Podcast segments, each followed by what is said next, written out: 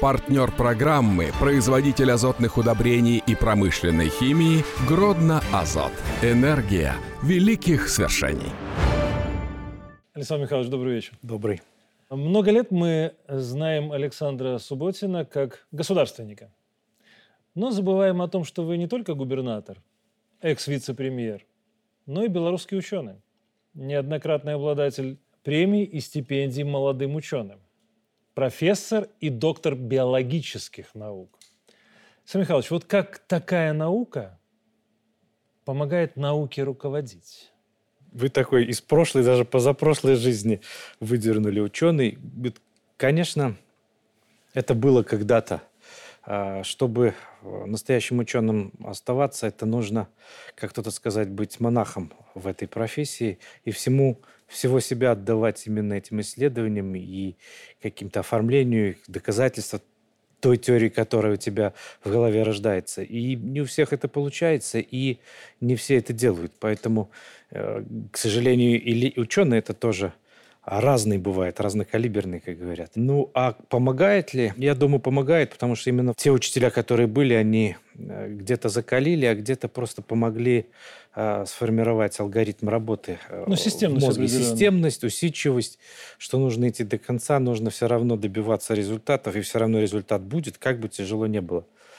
Поэтому я ведь делал работу и защищался в такой период очень сложный. Если помните, Тогда глава государства выступил, сказал, докторская должна быть только открытие, не ниже. Угу. И все сразу присели, и все сразу, а как так-то? А у меня готовая уже была, и говорят, ну, надо подождать, сейчас все уляжется. Я говорю, да хочу ждать-то? Ну, не получится, не получится. Тема-то не паханая у меня. Я шел как бы первопроходец в стране по, по своей тематике.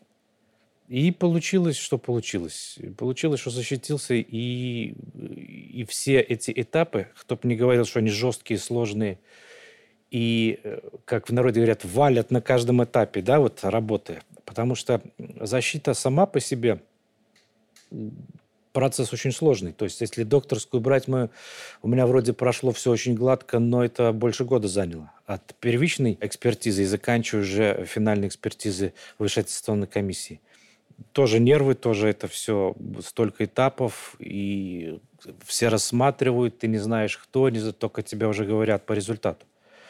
Поэтому... Не боитесь рисковать? Ну так, по жизни. Эти, ну, наверное... по сути, вы тогда рискнули, раз э, не послушали. Ну как рискнули? Шел просто системно, был уверен, что все будет хорошо, и э, где-то просчитал в хорошем смысле, что тема состоится. Ну, вот, наверное, так оно и получилось.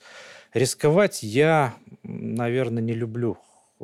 Лучше, лучше подготовить все и потом это действовать. Поэтому вот я и в своей работе нынешней избегаю очень резких популистских таких телодвижений, начиная от кадровых каких-то перемещений и заканчивая принятием решений по развитию того или иного там сегмента. Вот я говорю про сейчас про область. Mm-hmm. Поэтому лучше просчитать, лучше 10 раз отмерить. И, как у врачей говорят, не навреди, самый главный. Но... И как президент говорит, любой документ, который у него рассматривается, он говорит, что это нам даст и для чего это нам надо. И, как правило, иногда откатывается, остаемся при прежнем, потому что не до конца то не, при, не учли, то, то, то. Поэтому... Ну, то есть сверхидея должна присутствовать. Сверхидея, ну и лучше, лучше посмотреть, продумать 10 раз и отработать все э, реальные варианты, которые могут потом получиться в итоге. Хорошо. Ну а как получилось, что лаборатории и НИИ да, вы сменили на государственную службу? Ну, это же какой-то переход должен был быть такой плавный или он был резкий? Нет, у нас плавно не получается. хорошо это или плохо, может быть и хорошо, но или склад у меня такой в судьбе, у меня все, все назначения это такие резкие, ничего не предвещающие, и почти все... Этому практически никто не верит. Но кто с этим сталкивался, тот, я думаю, с пониманием отнесется. Еще с утра ты в одном статусе, в обед ты можешь быть уже в другом. Ну, бывает такое в жизни, да. Это, это вроде, бы, вроде бы и э, сложно, а вроде бы где-то это и э, исключает лишние переживания, там, мысли по принятию решений надо, не надо.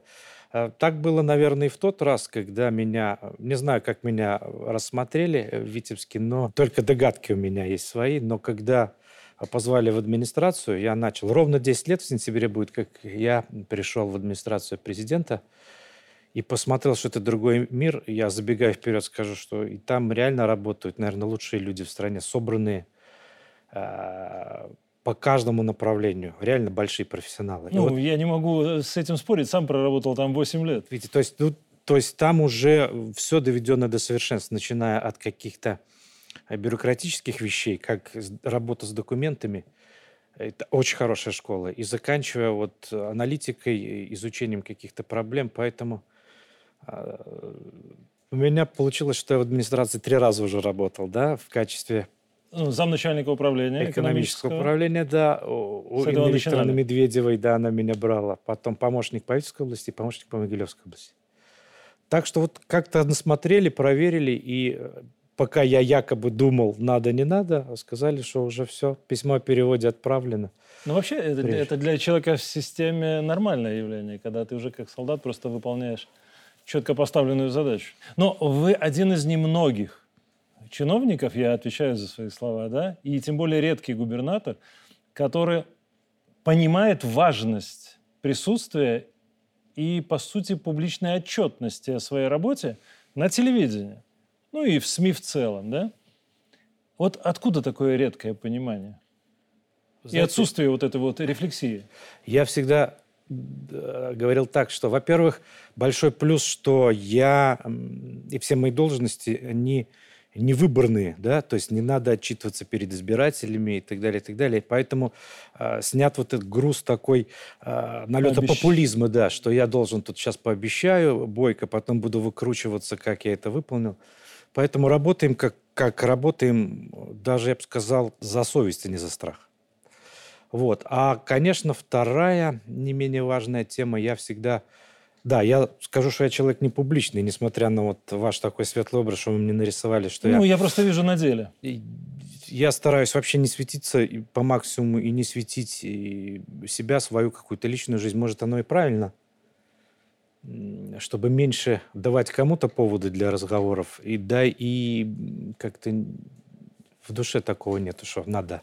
Нам повезло, у нас ничего личного. Да. да. И, но, но тем не менее, я всегда вот э, к вашим коллегам обращался с почтением, всегда говорил, что, ребята, вы э, четвертая ветвь власти. От вас зависит, люди пойдут через месяц с плакатом строить БАМ или Байконур, или пойдут с обрыва бросаться. То есть как вы э, успешно обернетесь, перевернетесь и, и подадите ту или иную новость. Ведь правда тоже а, такое, правда есть правда, но правду подать тоже можно. Можно как мокрую тряпку бросить в лицо, а можно как пальто аккуратно подать человеку, и он совсем по-другому это будет воспринимать. Поэтому нужно знать э, всем, по крайней мере, что происходит э, на местах. Показывать, что мы реально очень много работаем. Когда ты по 12, по 13, по 14 часов на работе, а все думают, что ты золотой ложкой дома только, только пальцем указываешь командовать. Но это совсем не так, и нужно просто, наверное, давать пищу для того, чтобы люди видели, что ну, человек упирается-то, старается. Ну, не только человек. Э, управление, отдел, что-то делается, что-то не получается. Не получается почему? А иногда не получается именно из-за вот обычных исполнителей, которые потом сидят на диване и говорят, вот там дороги не почищены. Или... То есть, ну вот э, Поэтому важно говорить и важно показывать, что мы все в одних подъездах живем, по одним улицам ходим, и в магазин заходим, и, и что мы единая, единая нация. И я всегда говорил, у нас эксклюзивный такой управленческий аппарат, потому что подавляющее большинство управленцев, менеджеров, они же такие же, как э, обычный человек, ничем практически не отличается. И э, тоже кушают, также иногда и на автобусах, на метро ездят. Это никакой нонсенс не будет, если этих людей мы увидим. Э, Наоборот, их надо показывать. Это вы правы абсолютно. Я в своей программе пытаюсь это достаточно регулярно делать. Вы ведь уроженец Витебщины. Витебский район, да. Да. А вот как работается на малой родине, ну, по сути, да, и если особое внимание к городскому поселку Рубы, где вы родились?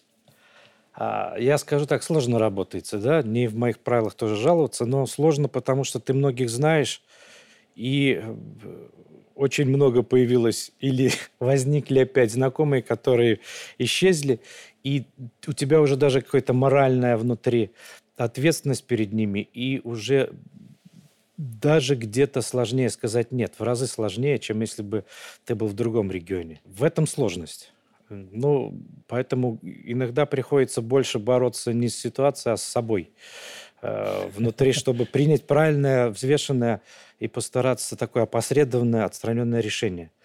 Э, что касается поселка, ну, конечно, стараюсь немножко больше уделять внимание, но опять же, я не говорю, что все упирается в финансовые средства, там э, упирается в какие-то вещи э, материальные. Периодически просто и прием граждан проходит, и прямые линии, и иногда начинают где-то сквозить такие чуть ли не упреки, ну себе-то он делает, а там вот там хуже, там хуже, там хуже. Поэтому приходится напрягаться, чтобы делать все равномерно. Конечно, своей родине больше чуть-чуть внимания, чуть-чуть, еще раз подчеркну, ну, ключевое соблазн слово. велик всегда в этом плане. Но приходится, потому что очень много у нас и деревень, и поселков, где хотелось бы сделать э, лучше, хотелось бы сделать удобнее, хотелось бы сделать э, более комфортней. Ну, вы, вы уже два года губернатор, да? Э, чуть больше. Президент в начале этого года при назначении помощника сказал, область непростая, если не сказать больше – вот как-то слышал э, такое мнение, что ваш регион один из самых сложных в стране. И если человек смог работать в Витебской области, то в любом другом регионе, да не обидится на меня э, губернаторы других регионов, да, э, будет проще. Я вот не преувеличиваю или демонизирую Витебщину? Я думаю, откровенно скажу, наверное, не преувеличивайте. Да я, я поработал... Главное, честно. Много где, да очень непростой регион, причем тоже простят меня мои коллеги, вот Брест взял себе такой тренд «первый регион». Он первый, да, Он по, первый, по, по номеру. Ну, еще, как да, бы, да. но первый. И старается эту марку держать. Мы с этого, с прошлого года решили взять бренд «Лучший регион» и пытаться это все э, Сложно. завоевать, завоевать Сложно. честью. Ну, вы знаете, я думаю, регион непростой ввиду объективных, субъективных причин. А, начиная там от погодных условий и разбросанность населенных пунктов. Тут много можно что пере, перечислять, но я думаю, страна прирастет именно вот э, Витебским регионом, потому что очень большая перспектива, начиная от туризма и заканчивая э, даже аграрный сектор, несмотря на сложнейшие условия и не везде еще выполняемые технологические какие-то регламенты. Но это же зона э, рискованного земледелия. Ну да. Можно ну, так говорить? Можно да? так говорить. И как бы... Э, но мы же про это давно знаем, что зона. Поэтому да. на это как бы скидку делать... Уже не делают. Уже, ну, я думаю, кроме улыбки или раздражения это ничего не вызывает. Но, но тем не менее, это так, вот как в прошлом году все сделали вроде под линеечку, а тут такая засуха. И как бы кто ни говорил, сейчас-то эмоции ушли, и уже никто не вспоминает, что в Витебском районе было 16% за лето от нормы. 16% осадков, в Полоцком 14%. И зерна собрали э, чуть больше 60% от того, что было в позапрошлом году. Ну, видите, судьба губернатора, он все равно должен дать результат. Это нормально. Но все-таки, раз вы говорите, что там 14-16% от нормы, да, регион рискованного земледелия – при этом культурный центр. Выходцы из этого региона занимают в стране высокие посты. Ну, родина Ефросини Полоцка и Шагала. А вот что еще нужно знать про Витебский регион, помимо того, что мы уже обозначили? Знаете, наверное, э, вот такие вот условия непростые, они, наверное, провоцируют э, рождение, воспитание и становление именно вот таких вот лидеров. И э, тоже прошу прощения у своих коллег, но когда собирали выдающихся людей, которые уроженцы или э, жители региона, у нас получилось раза в три-четыре больше этих. Э, я, конечно, может, и хвалюсь, да, но тем не менее, тут по каждому направлению взять в политически, вы сами сказали, политическое ну, направление. Почти все э, уроженцы нашей территории Александр Григорьевич наш уроженец. Четыре года жил в Копосе, и мы этим гордимся. И с Могилевым по-дружески все равно соперничаем, но мы его считаем своим.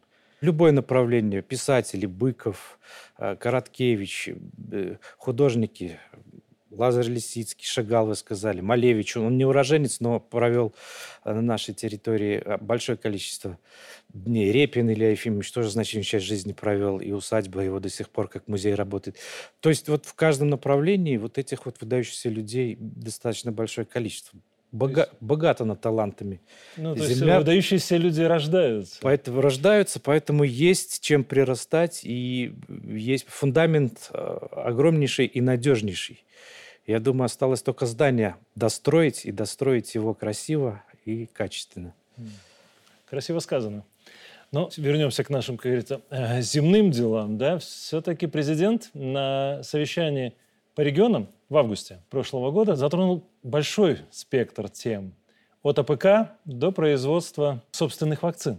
И самый сложный, конечно, раз вы уже обозначили, это АПК. Ну, как бы то ни было, у нас урожайность определяет то, как мы будем жить, по большому счету. А с какими результатами вы закончили прошлый год, да? И на ваш взгляд, давайте прямо как губернатор, где найти резервы для развития? Вы знаете, мы э, вот два года я у руля региона и м, перепробовали э, все, чтобы как получить быстрый результат.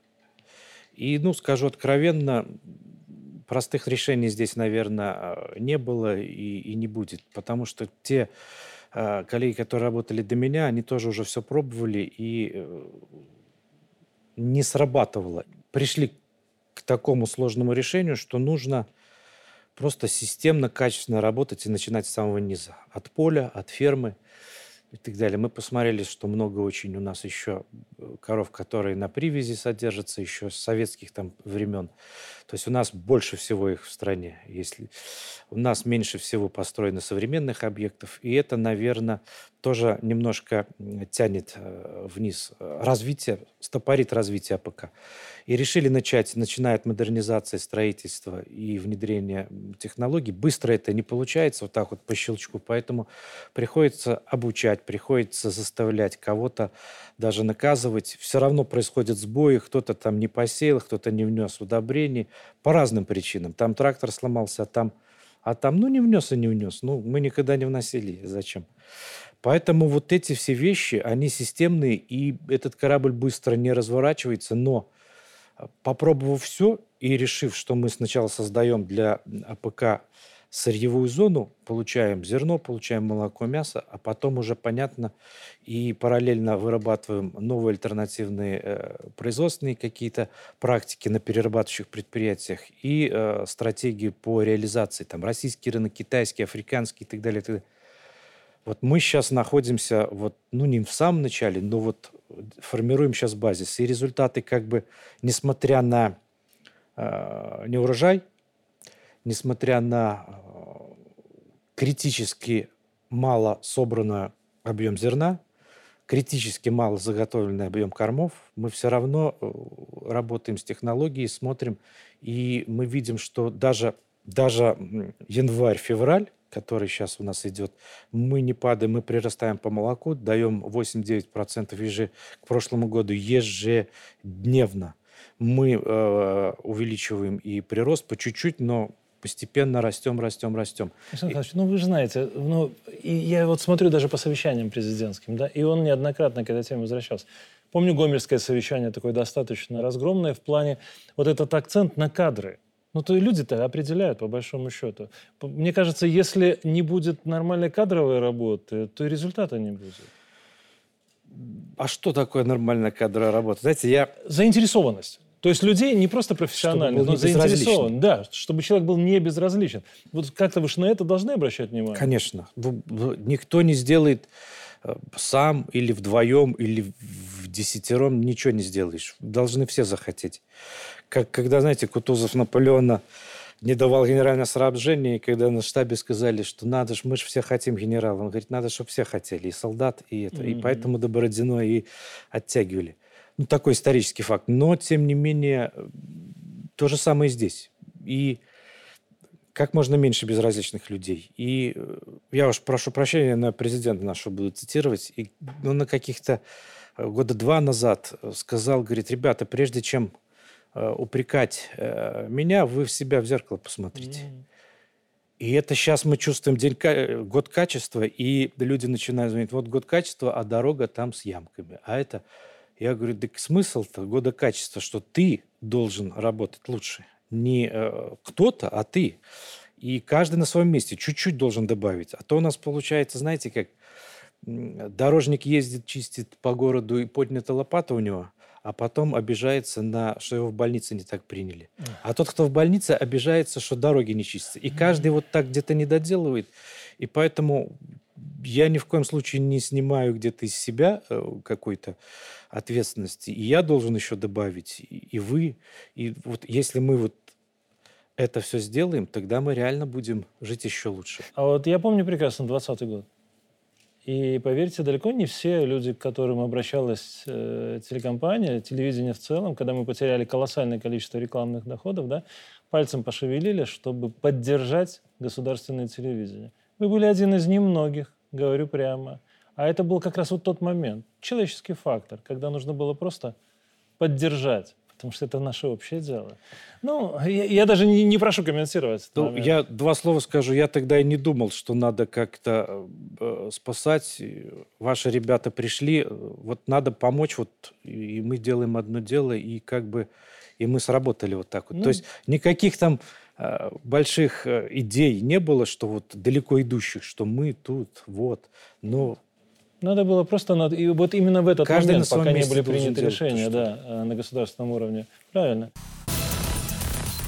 Это мы говорим, вот понимаете, это как раз мы плавно переходим к вопросу информационной безопасности. Да? О ней мы говорим постоянно, много. Про национальную безопасность тоже говорим сейчас много. Но не стоит забывать, что нынешние войны, они ведь гибридные.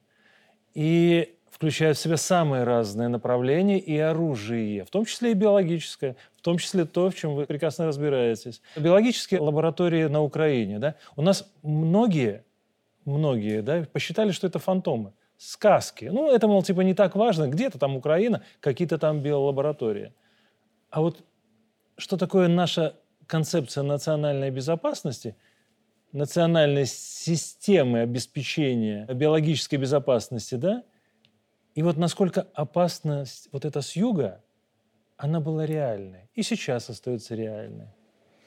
Ну, я про это могу долго вам рассказывать. А вы вот так, чтобы э, дошло, правда? Многие считают это пропагандой там России. Это да, раз. И нашей пропагандой. И нашей. Да. Что мы надуваем э, как бы мыльный пузырь на ровном месте, но и приводит какие-то факты, выдернутые из контекста. Но э, биологическое оружие было одним из сильнейших и важнейших направлений в наступательной особенно э, вещи, и ему придавалось всегда огромное значение. Это и есть оружие массового поражения. Это первое. Э, ничего не исчезло из повестки дня. Просто информационная повестка чуть-чуть меняется. Да? Вы вспомните про ковид. Сейчас-то э, вирус никуда не делся. И штаммы новые появляются, они более агрессивные, что-то менее агрессивные. Но уже никто как-то про это не бьет в колокола, уже не ходят, не возмущаются люди по улице, что то нету вакцины, то заставляют вакцинироваться. Никто не говорит, что это выдумка, никто не говорит, что надо наоборот тут уйти в, в локдаун и так далее. То есть э, последующие события, они как-то общество вылечили. Mm-hmm. И как наш руководитель сказал, все-таки в голове был ковид больше у нас, а не... Э, то есть мы на истерике вот на такой немножко пожили, хотя эта тема была новая, э, свежая, и поэтому она спровоцировала такой, такой информационный бум. Но нет худа без добра, она заставила посмотреть повнимательнее на то, что творится у нас по границам, и то, что у нас, само собой, на нашей территории. Ведь очень много болезни появляются, и появляются они постоянно, про них просто никто не знает. Этот э, SARS-CoV-19, это же не первый, был SARS первый, э, потом MERS был, который через верблюдов передавался и так далее, и так далее. И это все как бы на подходах к нам, оно убивалось, в хорошем смысле убивалось, локализовалось где-то там на Ближнем Востоке, где-то в Китае и так далее, и так далее. То есть до нас это не доходило, это ковид дошел. Появляется очень большое количество болезней, это нормальный эволюционный процесс – а сюда еще вмешивается человек, который разгоняет, немножечко добавляет э, злости вирусу или микробу, чтобы он более агрессивно цеплялся за человека, а еще больше цеплялся за человека э, определенной нации или э, То есть это реальность. генома. То есть ну, ученые говорят, что это реальность, и эти исследования интенсивно идут. Это первое, плюс ряд болезней, которые давно исчезли или благодаря нашей э, санитарной службе, ветеринарной службе, они уже на нашей территории не регистрируются несколько десятков лет, они начинают появляться, начинают подступать к нашим границам. Вы слышали сибирскую язву, ящер, бруцеллез и так далее. Они либо выбивают экономику полностью, убивая молочное скотоводство, угу. свиноводство, птицеводство, либо вызывают болезнь у человека, что вообще никакими деньгами не измерить. А, следующая пандемия, как все говорят, болезнь Дикс, болезнь Зачем вот это все разгонять уже в прессе, начинать, что появляется болезнь, когда мы не знаем еще, что это за болезнь и какой возбудитель? Ну, многие прогнозируют, что будет вспышка или э, панзоотия гриппа. То есть грипп такое, наверное, вирус очень мутагенный. В природе два таких вируса – грипп и ВИЧ которые меняют и маскируются под другой вирус и так далее, и так далее. И все эпидемии гриппа, та же испанка, они пришли э, от птиц, от птичьего гриппа. И вот мы видим, что сейчас постоянно возникают новые штаммы, он постоянно вирус мутирует, может, ему кто-то и помогает. Не будем тут конспирологических теорий разводить, но, тем не менее, и люди постоянно гибнут. Слава богу, что особенность этого вируса, что он от птицы к человеку переходит, и там, как тупиковый ветвь, он и, и либо убивает хозяина, тут человека, либо человек как-то с ним начинает бороться, но он пока не может передаться от человека к человеку. Ну, получается, что вот эти лаборатории, которые были созданы в каждой области на Украине, они именно этим и занимались? То есть э, разработкой? Но мы доподлинно не знаем, кроме того, что э, в прессе у нас есть, чем занимались эти лаборатории, потому что это очень-очень засекреченные вещи. Но мы, э, факты есть факты, а почему по периметру Советского Союза вот эти лаборатории возникают? Украина, сейчас в Армении уже 13 лабораторий построено. А почему не делать у себя? Зачем американцы лезут и выводят, выводят? Ну, Африка, понятно, там как э, такой э, ящик Пандоры, там эти вирусы постоянно появляются, много не исследовано, тут понятно. Но зачем-то сюда и здесь собирать и генетический материал, и вирус. И мы видим, что там, где эти лаборатории появляются, возникают вспышки э, даже давно забытых заболеваний, как корь, там, скарлатин и так mm-hmm. далее. Меня когда-то упрекнули, да и у нас корь тут якобы появляется, а что и в России, а там нет лабораторий. Да нету, но все началось Вопрос от, откуда? оттуда. Угу. И пошло, а мы как бы в процессе времени самоуспокоились, что болезней таких нету. И уже немножко расслабились, и наша иммунная система в переносном смысле, вот все наши службы немножко уже так в расслабленном состоянии, а не дай бог, что придет, э, что будет? А если это будет э, не вирус с летальностью не 3%, как у ковида, а 70%. А вот это вот э, вопрос, который пару лет назад, он был на слуху постоянно, мы говорили о том, что собственная вакцина, да, это ведь, по идее, тоже составляющая нашей независимости и нашей безопасности. Ну, вот сейчас вы можете озвучить информацию, на какой стадии вот эти работы Белвит Унифарма? Это же на вашей территории. На нашей территории. Знаете, я чуть-чуть больше скажу. Э, вопрос создания вакцины от ковида – это э, не вопрос э, получения препарата. Конечно. Это намного шире. Сама идея была создания квалифицированного звена ученых и технологов, которые могут сделать при необходимости любой препарат вакцины. То есть помогла в кавычках здесь ситуация с ковидом, поэтому, слава богу, мы стали делать э, вот эти шаги э, по созданию школы вирусологов, микробиологов и собирать то, что у нас было до того, и учиться у своих коллег, друзей новым технологиям, новым подходам. То есть я видел вот основу, и для чего мы это делаем, именно э, в этом. Создание научной школы. Чтобы были, было ядро людей, которые знали, что делать с вирусом, что делать с микробом, и в случае необходимости могли создать тот или иной препарат и быстрее разобраться в той беде, которая к нам пришла. Чуть-чуть в сторону тоже скажу. Вот сейчас активно идет э, научные статьи, э, исследования, публикации э, по ОСПе. Угу. Это болезнь, которую человечество победило, и штамма только э, возбудитель хранится в двух местах в России и в Америке. Его постоянно обсуждают, что его надо уничтожить, но все равно содержат в этих закрытых НИИ. Э, это болезнь, которая в средние века, наверное, больше, чем бубонная чума, унесла жизни. И если бы не вакцинация, э, до сих пор это была огромнейшая проблема с большой летальностью. Почему сейчас начинают эту тему разгонять? Почему начинают активно изучать в американских источниках, мы видим на англоязычных научных каких-то симпозиумах. Так это то, что мы видим, то, что позволяют публиковать, что идет э, отработка вис, э, оспоподобных вирусов, как они, что они, как усилить их воздействие, как нейтрализовать. Наши российские коллеги активно ищут, не зная, что их ждет лекарство против оспоподобных вирусов. Мы видим, э, оспа обезьян пришла, еще сейчас а, Аляска Покс, так, с Аляски mm-hmm. уже есть летальный случай. То есть вот это какие такие тревожные звоночки, дай бог, чтобы это было просто, просто так, ну, мы просто придаем этому чуть больше значения, чем нужно, но тем не менее оно как-то все складывается в единую картину. Поэтому задача была, конечно же, в первую очередь создать авторский коллектив и, и конечно же, какую-то основу производственного цикла. Угу.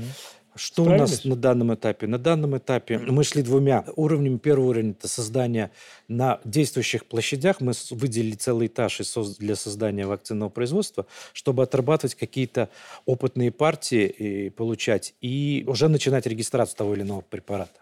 А параллельно мы строим э, завод с огромными мощностями, который может закрыть дозами вакцин э, потребность не только нашей страны, но еще поставлять на экспорт. Сейчас этот завод строится. Завод сам по себе уже э, само здание, как говорят ученые, этажерка да, уже стоит. Почему этажерка? Она монолитом льется, потом mm-hmm. туда тяжелое оборудование выставляется, только потом зашиваются стены. Оборудование тоже больше половины уже закуплено. Там уже не буду забегать вперед. Все не просто идет, потому что это дело для нас совсем новое в стране. Но мы можем говорить о создании биотехнологического кластера в Беларуси? Да, да я чуть-чуть назад от, а, отлучусь, и мы вот на этаже уже сделали цех для производства таких опытных партий, и оказалось, что даже если ковидную вакцину брать, она уже получена, она уже проходит активную регистрацию. Это вакцина, созданная по классическому типу, вот как институт mm-hmm. Гамалеи в России, то есть инактивированная вирусная вакцина, не векторная, как спутник, а инактивированная. Чуть меньше она может будет иммуногенностью обладать, ну то есть э, способность вызвать э, стопроцентный иммунитет. Сто процентов это такая утопия в такого в природе э, никогда не было, наверное, не будет. Но, тем не менее, э, она уже есть, и мы посмотрели, что мы до трех миллионов доз там можем уже получить, если нужно. И поэтому вот этот вот завод, который создается, а там около 10 миллионов доз мощности, там будет большие планы на него, и не только по вакцинации, и онкологические препараты против онкологии э, перспективные на базе моноклональных антител. То есть там заложен большой потенциал, и я думаю, мы его реализуем. А по кластеру это как бы моя такая немножко идея, которую поддержал э, Александр Григорьевич. Ну, и создание на Витебской земле сам Бог велел, потому что там медуниверситет, там фармфакультет, ветакадемия, там фармфакультет. Там уже э, школы какие-то фармакологов, э, биотехнологов созданы. И, наверное, у нас самая большая концентрация э, частной формы собственности фармпредприятий. Это Рубикон, это помимо Белвитунифарма Рубикон, Вик здоровья животных, Белкаролин, есть Витебский завод ветпрепаратов и так далее. То есть этих предприятий у нас много, и хотелось бы усилия всех собрать воедино, чтобы они между собой осуществляли и трансфер технологий как-то, и помогали друг другу. Или мы, мы будем создадим центр, который будет это все как бы синхронизировать и помогать, чтобы помогать друг другу и тем самым увеличивая эффективность и говоря экономически, повышая конкурентоспособность продукции. То есть даже где-то доходя до лоббизма э, в нашей среде, в белорусской и Российской Федерации, и другие рынки. Александр Михайлович, правильно ли я понимаю, что это и племенные животные, и линейки лекарств на основе антител, и вакцины, и все это у вас – в Витебской области? Мы сейчас начали работать именно по биотехнологиям создания биопрепаратов, так? Био и фарм сюда. То есть это э, химия самого высокого порядка, это биотехнологии, это генные технологии, если мы говорим про векторные вакцины. Но вот э, когда мы стали э, дорабатывать по вот этому сегменту национальную безопасность, оказалось, что биотехнологии это намного шире. Это действительно племенные животные, а ведь мы все племя закупали за рубежом. И тут не только санкция, а даже болезнь, если там случается какая-то, и страна закрывается. У нас нету ни племенного яйца, ни племенного цыпленка, э, там, э, семенная жидкость, яйцеклетки, даже племенной живот, и все. И у нас все отрасли начинают по сегментам рушиться. Поэтому мы это активно стали делать у себя, и что-то получается. А вообще каждая ли страна в мире может позволить себе подобного рода производство, то, что мы сейчас хотим освоить? Даже? Я думаю, это, это топ вообще. Это освоение космоса, это там атомная станция и это биотехнологии. То есть, то есть это в один ряд можно поставить? Это можно поставить в один ряд, и неизвестно, что проще, но вот это, я думаю, это топовые вещи, которые позволит стране держаться в самом верху. Но это повод нас еще больше раскачивать, чтобы этого у нас никак не случилось. Чтобы не допустить. Не допу... Такой конкурен... конкуренты... Это конкуренция, как бы то ни было. Вы знаете, я помимо вот безопасности и своих каких-то научных интересов на биотехнологии поставил тоже ставку. Вы говорили про резерв Витебской области. Я когда в Москве работал министром и э, посещая Нидерланды, э, там же по размеру они, наверное, даже, может, меньше Витебской области. А э, экспорт сельхозпродукции 87 миллиардов евро. Да, цветы уберем в сторону, но основное, за что они получают, это препараты биотехнологические, это семенной материал, яйцеклетки, племенные животные и так далее. То есть и эти вот вещи, они вроде в небольшом объеме производятся, но они семена растений, мы же какие голландские, вот хорошо, ну, да, и на дачу покупаем. Хорошо. Поэтому вот они же стоят э, как мешок картошки, пакетик семян, по большому счету. Поэтому вот, вот вам и э, резерв, если мы биотехнологию разовьем, мы, мы уже перешагнули, наверное, э, тот рубеж, когда мы валом своей продукции аграрной завоевываем рынки, зарабатывая 8 миллиардов экспорта. Я про страну говорю, не, mm-hmm. не про область уже. Но вот дальше уже наращивать так невозможно, потому что емкости рынка не могут, наверное, позволить. То есть мы должны заниматься эксклюзивными вещами, которые будут востребованы во всем мире. Чтобы сохранить вот такую динамику, я думаю, это один из самых, наверное, перспективных и действенных путей. Ну, вы вот затронули тему, да, что нас не допустят или не хотят допускать подобных вещей, да, даже с точки зрения конкуренции. Но, вспоминая 20 нас ведь тогда тоже раскачивали, в том числе и для того, чтобы, ну, скажем так, конкурентов убрать с рынка по многим направлениям, начиная от Белкали, который сейчас страдает совершенно конкретно, только потому, что Натриен, этот канадский, да, монополист рынка, сейчас взвинтил цены в, в два раза и совершенно спокойно получает миллиарды долларов прибыли, который он никогда не получал в таком объеме. Но тогда все внимание было приковано больше к Гродненской, ну, может быть, частично к Брестской области, да? Но не было на Витебщину такого давления, как мне казалось. Ну, по крайней мере, как я анализировал ситуацию. Я, простите, что смешиваю вот это твердое с горячим, но тема вашей диссертации, да, по паразитологии. Вот в этом контексте я не могу ее не вспомнить, да? Удалось ли вам, ну, скажем так, нивелировать этих паразитов – извести накануне 2025 года и единого дня голосования. Даже вы говорите, Витебске было потише, поспокойней. Это, наверное, показатель мастерства и профессионализма э, силовых структур. Э, ребята в погонах сработали качественно, сработали на профилактику, не допустив э, тем самым каких-то сложных э, ситуаций и очень опасных даже не только для экономики, но и для жизни граждан. Ведь точек таких э, достаточно тоже большое, большое количество на Витебщине. Там, где возможны были, да, объекты эти очень сложные, нефтеперерабатывающие предприятия, объекты Это, энергетики. То есть, да, есть, есть где развернуться. Бюджетообразующие. Как, как вы говорите, да. да. Но э, что касается этого года, я думаю, что работа-то системно ведется и всеми. Э, кто сейчас, оглядываясь по сторонам, смотря что происходит в мире, еще пытается качать эту лодку, ну, это уже явный враг.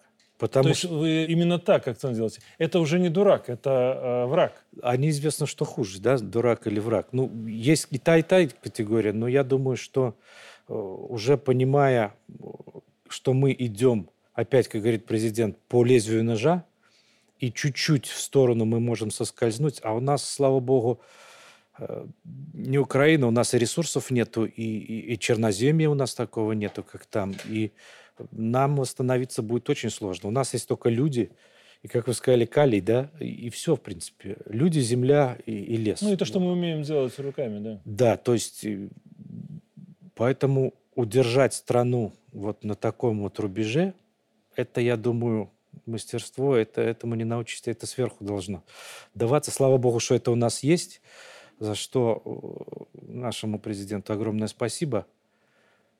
Я не только от себя говорю, а вот от всех своих родных и близких э, людей – а что касается паразитов, ну вот именно, я думаю, есть и категория, что инфантильных людей, которые не понимают, которые считают себя чуть-чуть умнее других почему-то. Потом, правда, они начинают переживать и сетовать, что жизнь не срослась, или плакать на камеру, когда их где-то задерживают, когда они пытаются что-то сжечь, какой-то шкаф или теракт какой-то осуществить. Но я не думаю, что нормальный человек, глядя по сторонам, сейчас э, считает, что он поступает правильно, раскачивая лодку. Ну да. Ну вот смотрите, ведь уже в это воскресенье у нас единый день голосования. Впервые с 2020 года мы будем делать выбор. Для многих осознанный, как никогда. Ну вот просто прийти на участок, как я понимаю, да, и по фотографии выбрать кандидата, ну, уже не вариант. Хорошо, давайте прямо. С какими настроениями ваш регион подходит к этому дню, важному дню? Ну, я скажу так, наверное, мы готовы. Мы постарались этот день, впервые проводимый, чтобы был не только как праздничный, да, как обычно было, еще с советских пор заложено, но чтобы каждый избиратель осознанно приходил на участок и понимал, для чего он идет, как он идет, и уже понимал, какие там кандидаты и за кого он отдаст голод, хотя бы. Наша задача обеспечить, чтобы все было слажено, без эксцессов и комфортно. И реально люди в это воскресенье ощущали себя сопричастными к судьбе страны, к судьбе своего народа. Это первое. И чтобы все прошло действительно празднично, уютно, как у нас э, в стране э, зачастую оно проходит. Мы сделали очень много выводов после 2020 года. Мы сделали выводы после референдума, потому что на референдум реально было такое единение и активное посещение э, э, участков, что ну, люди шли, пытаясь изменить все к лучшему. Я думаю, а это, наверное, было возможно благодаря э, той работе, которая проводилась до. Угу. За неделю, за две, за три, когда рассказывали, почему, почему это важно, почему то или иное изменение внесено. Так и здесь мы попытались сделать э, это все максимально Э, активно, чтобы не было приторно. Но люди должны знать, э, что это за день и зачем, зачем они нужны в этот момент именно на э, участках. Конечно, не идет без шероховатостей. Знаете, кто-то там не доделают, там участок не успеет оформить. То есть такие вот мелкие вещи, но они, наверное, и должны быть, потому что все мы люди, и, а люди мы разные. Каждый по-своему понимает, кто-то из благих намерений хочет улучшить, а получается чуть-чуть не так. Кто-то кто идет э, вот в э, коллектив и начинает там, знаете, как мы с вами до этого обсуждали, бесцветным голосом зачитывать, что это единый день ну, голосования. Это, это отбивает всякое желание. И люди думают, ну, что пришел? И Поэтому вот этого стараемся избежать. Но, тем не менее, а, быстро это тоже не переборешь. Я думаю, что должно все быть отлично. Должны люди понимать, что мы это делаем для того, чтобы мы, каждый в отдельности, был богаче, и можно было... А, я всегда всем говорю в пример. Где такая страна, когда ребенок а, второй, третий класс, его родители отпускают, он на автобусе едет один в школу. И потом вечером возвращается назад. И, понимаете, мы вот живем, а мы и не понимаем, что это такое. То есть это, это реально э, наше достояние. Такого нигде нет. Все говорят чистенько у нас, аккуратненько, очень красиво, уютно, безопасно. Безопасно, в первую очередь. И вот, вот хотелось бы, чтобы это было, чтобы ребенка отправил, и, ребен... и ты не переживал. И не дай бог, что случится форс-мажорное, прохожий или милиционер подойдет, поможет и подвезут до дома. И это вот, это, наверное, этим мы отличаемся. Но мы на это вот, как само собой разумеющееся, не воспринимаем и, наверное, не ценим. А ведь это такая истина, которой почти нигде нету. Знаете, вы вот вспомнили референдум. Я для себя тогда поставил такую жирную галочку, наверное, в сознании. Ведь, по сути, тогда пришли на референдум. Реально пришли. Явка же была колоссальная, и пришли сторонники власти. Все сторонники власти пришли потому что мы вот не задумываемся об этом, да, мы э, для себя там в голове разные э, цифры крутим, но мы ведь тогда, люди пришли для того, чтобы поддержать в любом случае изменение Конституции, и отличие мнений заключалось только в том, что кто-то придерживался, что вот это должно быть вот в таком объеме, эти изменения, а кто-то вот в таком. Но по сути-то я уверен, что вот эта электоральная база у нас есть, и вот эти выборы покажут. И, ну, знаете, есть же соревнования, в том числе между областями, негласные. Ну, правда, посмотрим, э, как явка будет э, в каждом регионе. Мне самому интересно. В этом году пройдет 11-й форум регионов, да? И сразу в трех городах Витебской области. Это ноу-хау. Вот какие это города и для чего эта новация? Знаете, новация как можно шире показать э, свой регион. Это первое. Э, пройдет в трех городах Витебск, это центральная площадка будет.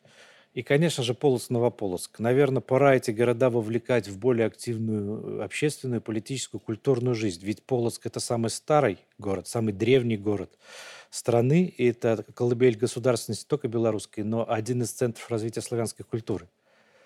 Ну и Новополоцк, э, мы, конечно, где-то чуть-чуть лукавим, но говорим, что это самый молодой город в стране. Есть, конечно, и Светлогорск и так далее. Но мы говорим 65 лет Новополоцку, Нафтану, 60 лет. Поэтому мы вот эти города хотим тоже показать.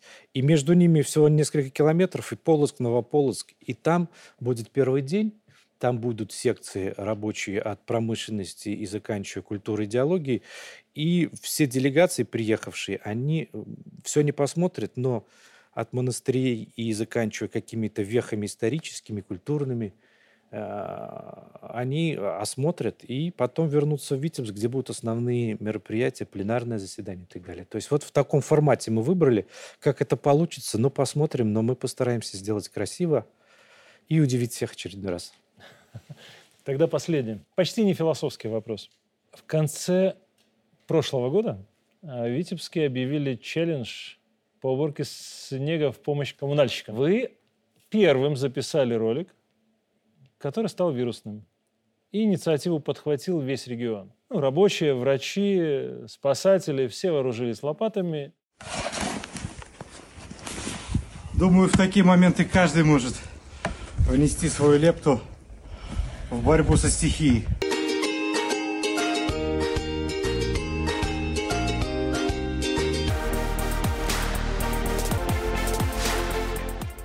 И знаете, вот действительно это было классно. Так вот, каких субботников от Субботина можно ждать еще? Знаете, вот это вот с чего мы начинали, это опять же заслуга ваша, ваша, ваша, вашего направления, то есть журналистов. У нас пресс-секретарь молодой и такой достаточно перспективный, говорит, надо подснять. Я говорю, да я лучше сам почищу и ничего, там, давай выберем где-нибудь больницу, там, где не могут мобилизоваться родители, будь то школа, или там, где вот... Нет, надо показать. Надо, вот видите, оно, как вы говорите, на сленге стрельнуло, да? Да. И э, получилось так, что это как призыв снега это было в два, в два с половиной раза больше, чем в прошлом году. И мы, конечно, сделали вы, выводы и пытались чуть лучше чистить, но эта помощь была, я думаю, не лишним, когда расчищались и дворы, и э, не везде, правда, к сожалению, пока. Но, тем не менее, начало положено. Такой же челлендж, такое слово не наше, но был сделан, когда мы с детьми всегда делаем э, кормушки и вешаем на зиму птицам. Mm-hmm. И мы тоже подсняли. И потом оказалось, что я до сих пор э, мне рассказывают, там стали делать, там стали делать. Я думаю, если мы хотя бы одну птицу спасли э, благодаря вот этому, это уже было не зря. Каких будут в этом году, я не думаю, что это прогнозируемое или планируемое мероприятие. Это уже как экспромт. по душе пойдет, это всегда экспромт, тогда оно и получается.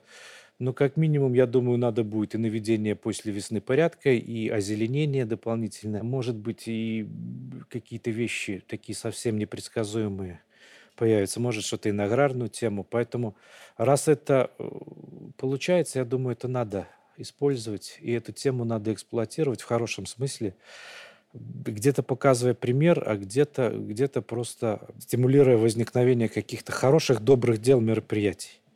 Знаете, я всегда за то, чтобы не стесняться показывать, э, что мы действительно хорошие люди, правильные люди. Спасибо. Спасибо.